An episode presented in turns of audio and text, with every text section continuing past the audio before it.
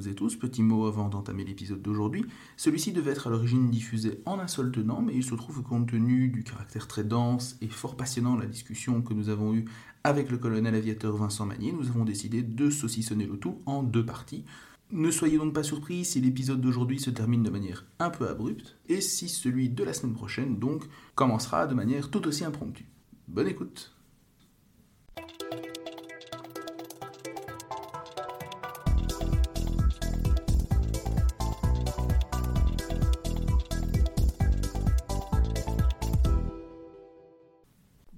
à toutes et tous et bienvenue dans 20 minutes pour comprendre, le podcast qui vous aide à comprendre l'actualité internationale. Je suis Simon Desplanques et aujourd'hui nous retrouvons le colonel aviateur Vincent Magnier pour revenir cette fois-ci sur 25 ans d'opération euh, F-16 menée par la Belgique. Colonel, bonjour. Bonjour. Voilà. Alors, euh, peut-être une petite question de mise en jeu pour commencer. Est-ce que vous pouvez, à grands traits, revenir sur les temps forts de votre carrière? Quand entrez-vous dans l'armée, enfin, dans ce qui est à l'époque la force aérienne belge et qui est devenue en 2001 la composante air, et quelles sont les opérations auxquelles vous avez personnellement pris part euh, donc très rapidement, euh, je rentre à, l'école militaire en 1990. Euh, j'y fais 4 ans et demi, suivi d'une formation de pilote assez classique en Belgique, pour terminer sur F-16 à partir de 97, avec une petite formation sur F-16 aux États-Unis. Et je reviens, et donc je, commence ma carrière opérationnelle sur la base de Florène à partir de fin 97. Et euh, cette carrière a duré, euh, donc j'ai volé quasi 17 ans sur F-16, et donc j'ai pris part à un tas d'opérations au départ de Florène, donc dans les Balkans, dans les pays baltes, en Afghanistan, en Libye, et de façon plus indirecte en, Irak-Syrie. Donc j'ai connu en effet toutes les opérations, la majorité des opérations aériennes F-16 belges de, de, ces 25 dernières années. Très bien, donc vous avez effectivement commencé, disons, la, première opération militaire à laquelle vous prenez part, c'est le Kosovo. Donc rappelons rapidement, posons le cadre à très grands traits. La Yougoslavie était dirigée jusqu'en 1980 par un certain Joseph Tito. Tito meurt en 1980 et progressivement, alors que le communisme commence, le bloc communiste commence à se déliter, le nationalisme serbe prend le dessus en ex-Yougoslavie, et petit à petit, les autres républiques yougoslaves commencent à se sentir flouées, réclament peu à peu plus d'autonomie, qui se mue ensuite en déclaration d'indépendance, qui commence en 1991 avec l'indépendance de la Slovénie, et les vraies crises surviennent en 92 lorsque la Croatie et la Bosnie déclarent leur indépendance, ce qui va mener à une première phase du conflit qui va être résolue en 95 avec les accords de Dayton, qui vont mettre fin temporairement à la violence dans la région, mais en réalité, la vague des indépendances va se poursuivre et en 98, ce sont les Kosovars, euh, donc les minorités albanophones euh, de Serbie, euh, qui va commencer à réclamer son indépendance et qui va à son tour amener à une deuxième vague d'opérations, euh, cette fois en 1999. La particularité, c'est que si en 1995,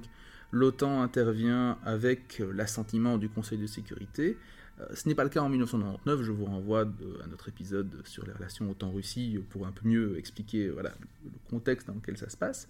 Ici, il y a une particularité intéressante dans le cadre de l'engagement de la Belgique, c'est-à-dire que en 1995, la Belgique ne prend pas part aux opérations aériennes contre les Serbes de la Republika Srpska. Et donc en fait, si on accepte les opérations que la Belgique a menées donc euh, dans son ancienne colonie euh, en 1960, ce n'est donc en 1999 que la Belgique va véritablement utiliser l'arme aérienne de façon offensive pour la première fois depuis la Seconde Guerre mondiale.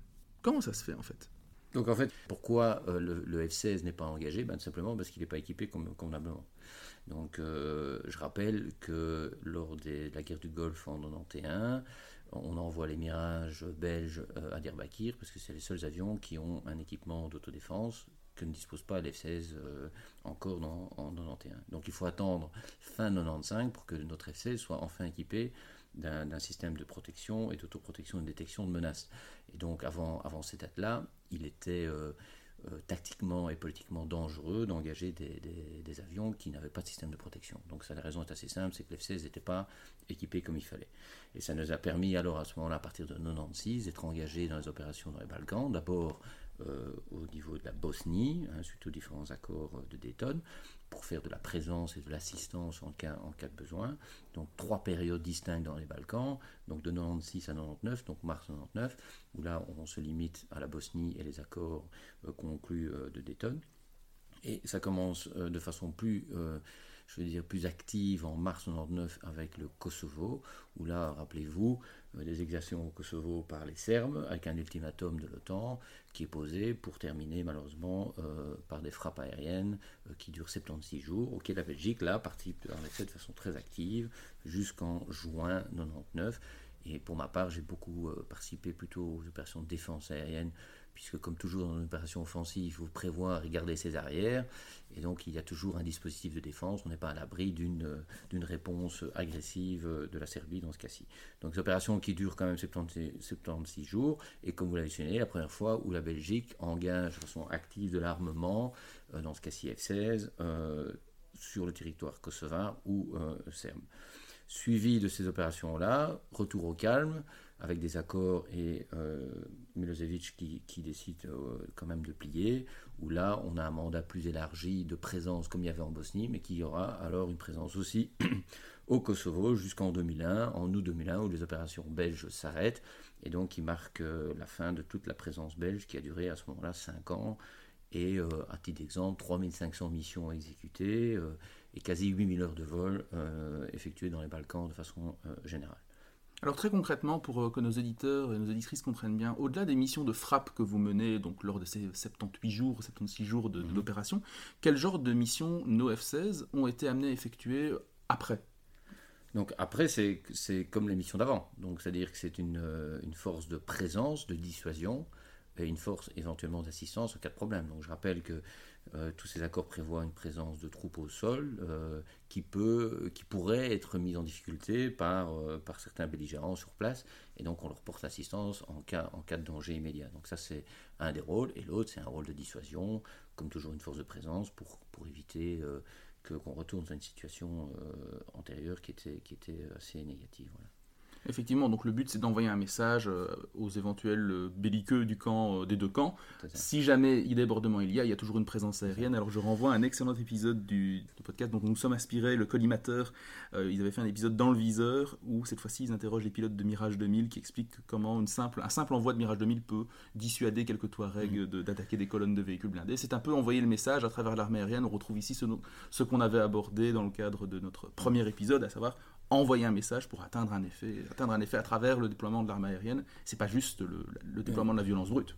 Ce, qui, est assez euh, intéressant de signaler, c'est que la majorité de l'armement utilisé à ce moment-là par la Belgique est, non guidé. Euh, et ce qui n'a pas empêché d'avoir des résultats probants et de ne pas avoir de, d'allégations de, dommages collatéraux. Donc, ce qui montre aussi que même de l'armement non guidé qui, est utilisé de façon euh, professionnelle et, propre est, est, à fait capable de remplir une mission. Bon, elle est moins efficace militairement, mais, mais euh, on n'a pas eu d'allégation euh, de problème. On a aussi eu un petit peu d'armement euh, guidé, hein, donc des, missiles guidés, on en a eu quelques-uns, et des tirs de bon à guidage laser également. Mais la grande majorité, c'est de non guidé, et le travail est effectué de façon très, très professionnelle. Alors du coup, la prochaine, les, autres opérations auxquelles vous allez prendre part sont peut-être moins connues du grand public parce que moins spectaculaires, encore que à chaque déploiement, il y a quand même une petite couverture médiatique qui a lieu. On est cette fois-ci en 2004, alors l'OTAN entre dans son deuxième round d'élargissement, donc après en 99 les élargissements à la Pologne, à la Hongrie et euh, à la République tchèque, place cette fois-ci notamment aux pays baltes, et euh, dans le cadre de l'élargissement de l'OTAN aux pays baltes, il y a directement des missions qui sont menées euh, par les pays membres de l'OTAN au-dessus donc de l'Estonie, de la Lettonie et de la Lituanie. C'est ce qu'on appelle Baltic Air Policing ou des missions de police aérienne. Est-ce que vous pouvez nous en dire un peu plus? Quel est à l'époque l'objectif qui incite la Belgique à participer à cette opération. Donc il faut, il faut se, rappeler que l'OTAN, depuis les années 50, hein, précisément 57, a mis en place une, euh, ce qu'on appelle une police de l'air, ou en anglais air policing, et pas police, air police, air policing, donc pour, euh, pour justement se prémunir de toute attaque éventuellement soviétique, ou entre, en, tout cas être le premier rempart ou le premier, premier élément de réponse. Et les Pays-Bas ne disposent pas, et toujours pas d'ailleurs, euh, de moyens aériens euh, pour défendre leur espace aérien et leur territoire. Dans ce cadre-là, comme allié de l'OTAN, par solidarité, un certain nombre de pays engagent des moyens dans les Pays-Bas pour assurer cette, euh, cette police de l'air au même titre qu'elle est assurée en Belgique, aux Pays-Bas ou en France, etc. Et donc la Belgique est le premier pays a assuré ce rôle en mars 2004, premier pays, euh, après l'entrée de l'OTAN des Pays-Bas, pour assurer cette mission. Dans un contexte particulier, on est, on est déjà à la fin de la guerre froide, euh, les Russes sont dans une période assez euh, dramatique de, récession, etc. Donc les tensions ne sont pas vraiment encore présentes, mais toujours est-il que c'est un cas particulier, puisque c'est une ancienne ancien territoire soviétique qui, passe à l'Occident donc bien sûr, euh, les Russes ne voient pas ça d'un bon oeil et l'histoire nous montrera par après que, ça a germé dans leur esprit et qu'actuellement ils sont encore moins ravis de cette extension occidentale. Oui, effectivement, alors on renvoie notamment de, nos éditeurs à l'épisode qu'on avait enregistré avec Tanguy Deville sur euh, l'extension de l'OTAN entre promesses, entre guillemets, puisque, pour rappel, les promesses n'ont pas vraiment eu lieu, mais soit, et incompréhension, et justement sur comment est-ce qu'on en est arrivé à cette situation euh, je pense que délétère est un mot faible pour, qualifier l'état des relations en Russie aujourd'hui, mais effectivement, euh, c'est un temps particulier dans l'histoire relativement longue entre l'OTAN et la Russie. Mais formellement, donc, à quand remonte le dernier déploiement belge d'ailleurs dans ces, dans cette, zone bah, Il est en cours en, Estonie, donc sur la base de, de Hamari. Donc, euh, depuis 2004, euh, la Belgique a participé à de très nombreuses reprises, euh, je ne sais pas si c'est 11 ou 12 fois, dans différents détachements. Donc, au départ, limité à la Lituanie, en tout cas en temps de base. Après 2014, après l'invasion de la Crimée, une autre base est activée dans le nord des Pays-Bas, donc en Estonie, la base d'Amari, où, on est, où il y a un, où a lieu un déploiement permanent également d'avions euh, de chasse pour assurer la police de l'air, donc deux, deux, endroits dans les pays baltes. Il y a même un, épisode en, 2015 où la Pologne euh, offre également euh, une de ses bases pour assurer ses missions de police de l'air. Et par extension également dans le sud de l'Europe, hein, on trouve aussi en Roumanie, en Bulgarie, certains détachements qui assurent également le flanc est pour arriver jusqu'aujourd'hui avec les tensions euh, euh, avec les Russes face à l'invasion ukrainienne, où euh, cette, présence a été accentuée et renforcée pour, justement se prémunir d'une agression potentielle des Russes. Donc la Belgique a participé depuis des années, pendant différentes périodes et différentes périodes de tension, et, à l'extrême aujourd'hui, à tous ces dispositifs de police de l'air qui a un caractère surtout dissuasif, mais qui peut être la première réponse en cas d'une agression directe. Est-ce qu'il y a eu beaucoup d'interceptions d'appareils russes violant le, disons l'espace aérien des pays baltes dans le cadre de, ces de, ce mandat, en particulier par les Belges? Est-ce qu'on a des chiffres sur le, nombre de violations? Bien sûr, les chiffres sont, régulièrement publiés euh, par, des, par des conférences de presse ou même des interventions parlementaires. Euh, ils, sont, de l'ordre de souvent une dizaine par an. Alors il s'agit en fait euh, de violations d'espace aérien, mais pas de territoire. Donc ce qu'il ce faut comprendre, c'est que l'espace aérien est régulé par des règles, euh, des règles aériennes qu'il faut respecter. Entre autres, il faut faire un plan de vol, il faut émettre une balise d'identification. Et il s'avère que les Russes parfois omettent de mettre euh, un plan de vol ou d'émettre de, une balise d'identification, mais sont au-dessus des zones internationales, des zones internationales, mais dans un espace aérien contrôlé par des pays, mais pas sur le territoire national. Donc souvent ces avions sont interceptés euh, pour assurer, pour s'assurer de, la sécurité de l'espace aérien, dans le sens plutôt physique, hein, pour, euh, pour savoir exactement dans quelle direction ils vont.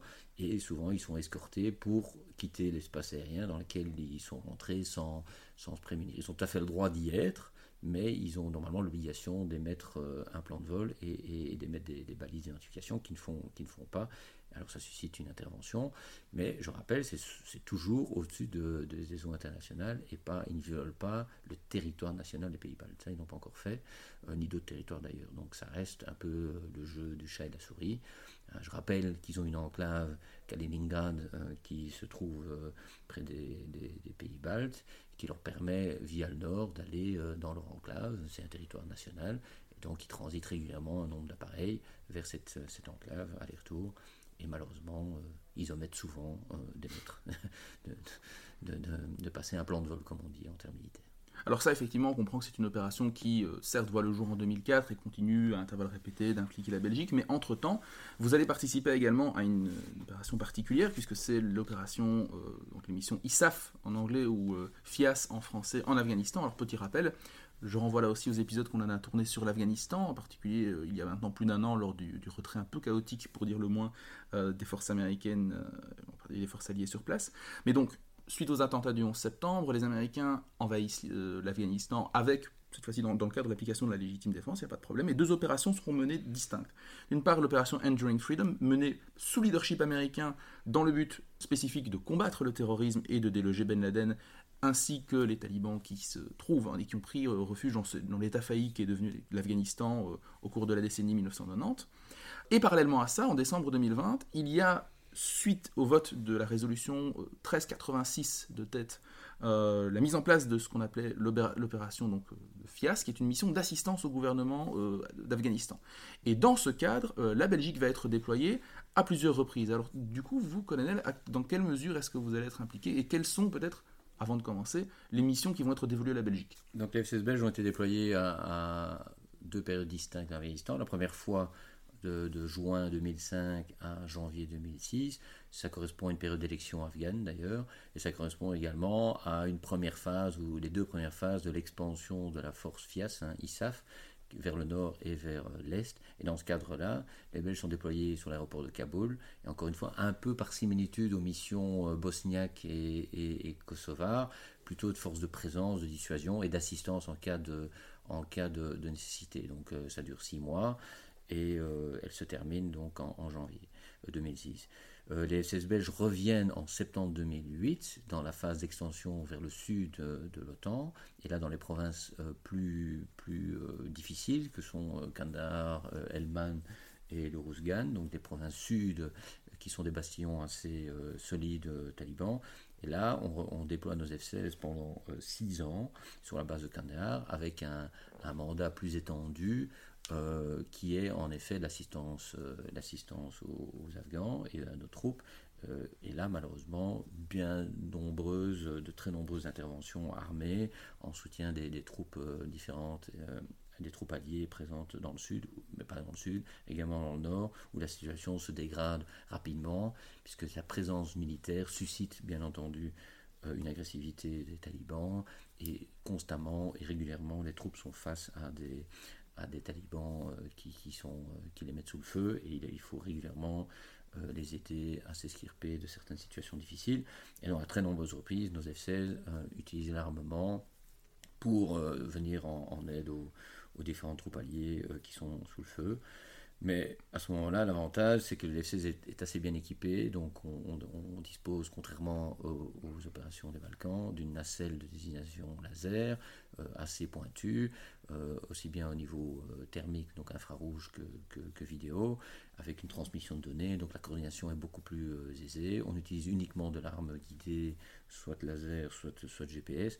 Donc cette technologie permet de, si nécessaire, frapper de façon extrêmement précise en minimisant au maximum les, dommages collatéraux. Donc à nombreuses reprises, les essais sont engagés dans ces opérations d'assistance.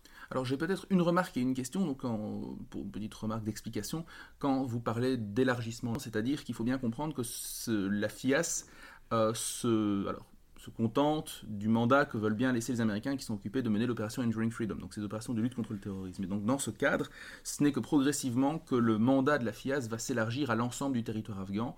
Euh, qu'il couvrira en fait en 2008 hein, du coup. C'est ça, donc il y a quatre phases, euh, donc phase euh, ou 5 peut-être, phase 0 c'était Kaboul, phase 1 je crois, le nord de l'Afghanistan, phase 2 à, l'ouest, pardon j'ai dit l'est mais c'était l'ouest, euh, phase 3 et 4 c'est à l'est et dans le sud.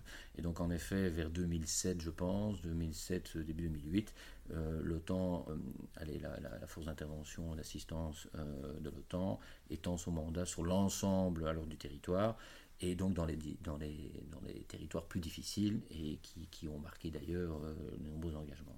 Et donc ma question ici, par rapport toujours à l'Afghanistan, c'est comment se passe au quotidien la délimitation? Est-ce que la délimitation entre Enduring Freedom et les missions de la FIA, c'est si clair ou parfois vous avez eu à intervenir euh, dans des, disons dans une sorte de, twilight zone où les mandats s'enchevêtraient un petit donc peu les, les, mandats sont assez différents. Euh, donc les, les, Belges étaient sous mandat otanien et essentiellement FIAS, mais le mandat euh, FIAS prévoit une assistance si nécessaire en cas de légitime défense, en cas de, de de, de, oui, de, légitime défense, de, troupes alliées impliquées dans l'autre opération d'Eren Freedom.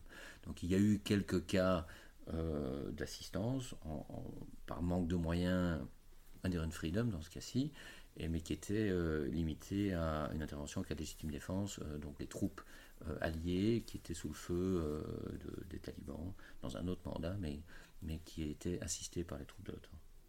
Très bien. Alors, du coup, euh, sur ces entrefaits, voilà, les Belges quittent définitivement l'Afghanistan en 2014. Est-ce qu'il y a eu une intervention, ou quelle a été la contribution éventuellement belge à l'évacuation des, quelques ressortissants euh, européens euh, dans le cadre de, justement de, cette, de, la sortie chaotique d'Afghanistan de 2021 donc ici, bon, on fait un, bond dans le temps. Hein, donc, Tout à fait. donc les F-16 quittent en septembre 2014 après allez, quasi 17 000 heures de vol, euh, donc ce qui est énorme. À un titre d'exemple, le plan de vol annuel F-16 est de l'ordre de 11 000 heures. Donc, euh, donc 17 000 heures rien qu'en opération euh, sur autant d'années, c'est quand même conséquent. Mais 2021, donc en été 2021, en effet, évacuation de, de l'aéroport de Kaboul. Et là, par l'entremise des avions de transport à ce moment-là belges, euh, nos, fameux C-130 qui effectuaient quasi leur dernière mission ont en effet évacué, euh, je pense, quelque chose comme 1800-1700 personnes euh, de Kaboul, comme d'autres alliés, donc un pont aérien qui a eu lieu entre Islamabad, donc au Pakistan, et Kaboul, et depuis Islamabad, retrait et rapatriement vers la Belgique d'un nombre de ressortissants belges et, européens. Donc là, plutôt dans un cadre de, de pont aérien, d'évacuation de ressortissants, et plus dans un cadre euh, d'engagement armé mhm. proprement dit comme c'était le cas Tout à fait. Alors du coup, euh, durant, à nouveau durant cette période afghane, il y a également l'intervention donc libyenne, à laquelle je pense qu'on en avait d'ailleurs discuté rapidement lors de, de l'épisode que nous avions tourné sur plutôt une réflexion sur ce qu'est la puissance aérienne. Et donc vous prenez part à l'opération en Libye. Alors pour rappel, dans la foulée des printemps arabes, il y a eu une série de contestations populaires qui ont émaillé les pays de l'Afrique du Nord, dont la Libye. Et au niveau de la Libye, il va y avoir le fameux vote de la résolution 1973. À nouveau, un, élément dont on a traité sur, euh, le cadre de la dégradation des relations OTAN-Russie, puisque les Russes ont plus tard argué qu'il y avait eu un, dépassement du mandat, mais à l'époque, l'idée est véritablement de mettre en place, suite aux déclarations du, bouillonnant colonel Kadhafi, une zone d'interdiction aérienne, et les F-16 belges, qui seront d'ailleurs basés donc en Grèce, auront pour mission de mettre en place cette, cette zone d'interdiction aérienne. Et concrètement, donc, en quoi ont consisté les missions de nos F-16 à ce moment-là, et combien de temps vont-elles durer? Donc, euh, vous dites très bien, donc, sous l'impulsion britannique et française, euh, une intervention internationale se met en place. Dans un premier temps, euh, pas, sous, pas sous commandement otanien, puisque, puisque tout n'est pas encore en place. Mais bon, assez rapidement, le commandement otanien de l'OTAN reprend un peu la main, surtout en termes de processus et de procédures. Hein. donc, c'est un, des états-majors qui sont assez bien rodés. Et donc, les, les, les F-16 belges interviennent très rapidement. Donc, on parle déjà en mars. Euh, je crois que c'est décidé le 21 mars, l'opération commence le 18 euh, ou quelque chose comme ça, je ne sais plus, le 18 ou le 12 mars, donc assez vite. Pourquoi? Parce que les Belges sont par, par hasard en, en mission d'entraînement euh, en Grèce et très rapidement, ils participent tout de suite à cette mesure d'exclusion ou, cette mission d'exclusion aérienne pour empêcher tout, tout décollage de, de, de, l'armée entre guillemets régulière libyenne commettre des exactions sur sa population. Donc les premières missions consistent d'abord en une mission de défense aérienne pour s'assurer euh, qu'aucun avion euh, libyen euh, ne, ne, vole dans l'espace aérien libyen. Assez vite, la mission euh, tourne aussi en des missions plus offensives, à savoir de neutraliser les forces libyennes qui, qui progressent et qui essayent évidemment de reprendre du terrain par rapport à à leurs ambitions. Et donc de très nombreuses missions euh, sont effectuées pour neutraliser les troupes euh, du général Kadhafi à l'époque, hein, qui sont diverses et variées, que ce soit des mercenaires, l'armée régulière et diverses et variées, comme je dis. Et donc sont effectuées euh, jusqu'en septembre-octobre, où là ça se termine. Et donc très particulier, pas de troupes au sol occidentales, donc un soutien direct aux troupes considérées comme rebelles ou révolutionnaires et donc pas de coordination, donc beaucoup plus de, de responsabilité dans les cockpits, puisqu'il faut soi-même déterminer euh, avec l'aide du commandement et des différents moyens quels, sont les belligérants, quels sont les, amis et, les, forces hostiles sur le terrain, donc ce qui rend la tâche assez compliquée, avec euh, des, fronts qui évoluent très très vite. encore une fois, euh, FCS très bien équipé avec cette nacelle qui permet de bien différencier euh, le type de matériel, les, différents engagements, et donc, euh, encore une fois, ceci a eu lieu de façon très professionnelle et, je ne crois pas qu'il y ait eu des exactions non plus de dommages collatéraux pendant cette période-là. Alors, euh, sauf erreur de ma part, je pense qu'en fait, les seules euh, allégations de ce qu'on appellerait de dommages collatéraux sont survenues justement dans le cadre de la prochaine opération qu'on va aborder, où là, il y avait eu une petite polémique à l'époque. Donc, c'est-à-dire l'opération Desert Falcon, les opérations qui vont être menées au-dessus du ciel irakien et syrien, dans le cadre de la lutte contre l'État islamique. Donc là, je pense que le rappel peut être plus succinct, mais donc l'État islamique euh, en Irak et au Levant euh, voit le jour. Alors, la, genèse de cet État islamique est longue, mais disons que cet État islamique naît de la, du renversement du régime de Saddam Hussein et que progressivement le mouvement va rassembler euh, les sunnites qui se font discriminer de plus en plus par le régime chiite mis en place en Irak et va donc mener à la création d'un califat qui va mener toute une série d'opérations terroristes dont on se souvient plutôt bien en Belgique et en France. Et dans ce cadre-là, il va y avoir une série de missions qui vont être menées par une coalition internationale extrêmement hétéroclite, euh, et à laquelle la Belgique va donc prendre part. Quel est le mandat dans lequel on s'inscrit cette fois-ci, euh, colonel? Donc c'est un mandat, alors là c'est un contexte très différent, c'est une coalition euh, ad hoc, hein, comme on dit, donc il n'y a pas un mandat d'organisation internationale comme c'était le cas euh, dans l'opération précédente, c'était l'OTAN, l'organisation internationale, comme c'était le cas en Bosnie, on l'a cité, comme c'était le cas en Afghanistan. Ici, c'est une coalition de pays qui décident ensemble euh, d'effectuer une mission et, de, définir un mandat euh, commun. Donc, sous l'égide des États-Unis, donc la Belgique engage en effet assez rapidement, en octobre 2014, euh, des forces euh, pour euh, venir en appui de, de, l'État irakien qui est sous pression, et c'est peu de le dire, et qui est occupé de perdre du terrain face à l'État islamique, pour arrêter cette progression et arrêter toutes ces exertions de, de, l'État islamique face à sa population.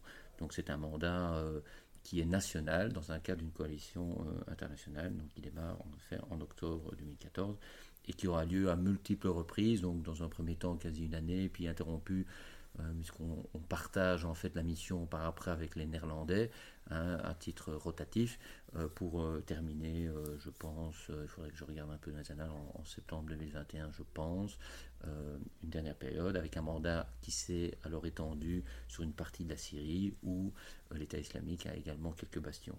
Donc la particularité de cette mission, c'est en appui direct de l'État irakien et des troupes irakiennes alors engagées ce qui rend euh, la coordination compliquée puisqu'il faut passer alors via des intermédiaires pour s'assurer quand même que euh, qui est qui euh, sur le terrain et qui met une, en avant une particularité connue mais que les gens parfois oublient, c'est le combat urbain. Donc Mossoul est le point, le point, le point culminant où, où la prise de Mossoul est extrêmement compliquée puisqu'il s'agit d'un environnement très urbain euh, très volatile où il faut intervenir de façon très prudente.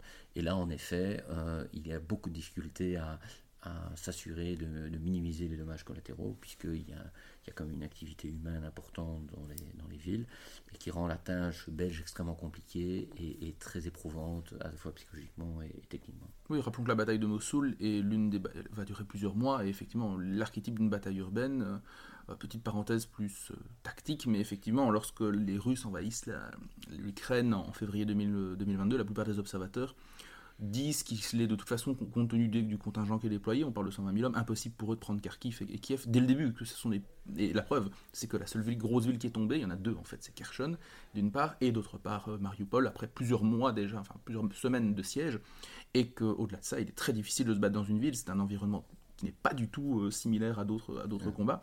Et donc, c'est effectivement pas du tout surprenant, d'une part que la bataille soit longue, et qu'elle fasse beaucoup plus de dommages que d'autres types d'opérations où là, les frappes en Libye sont davantage dans un milieu plus désertique, euh, ou en tout cas moins, moins compliqué à appréhender.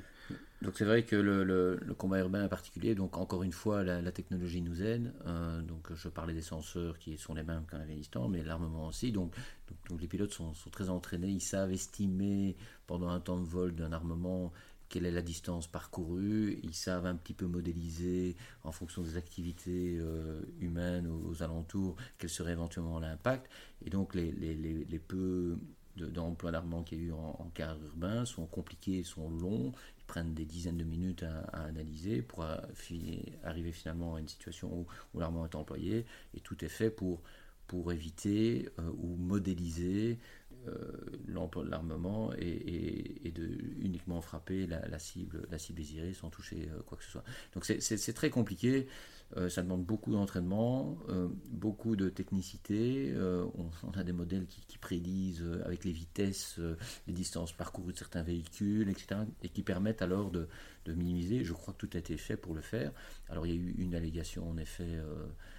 Une fois face à, une situation et qui a été classée sans suite par le parquet fédéral d'ailleurs, parce que tout avait été en, œuvre pour minimiser et, pour faire le travail comme il fallait le faire. Et bien voilà, c'est donc la fin de cette première partie. Nous nous retrouverons donc la semaine prochaine pour la seconde consacrée davantage aux aspects plus techniques et humains derrière une opération. Au revoir.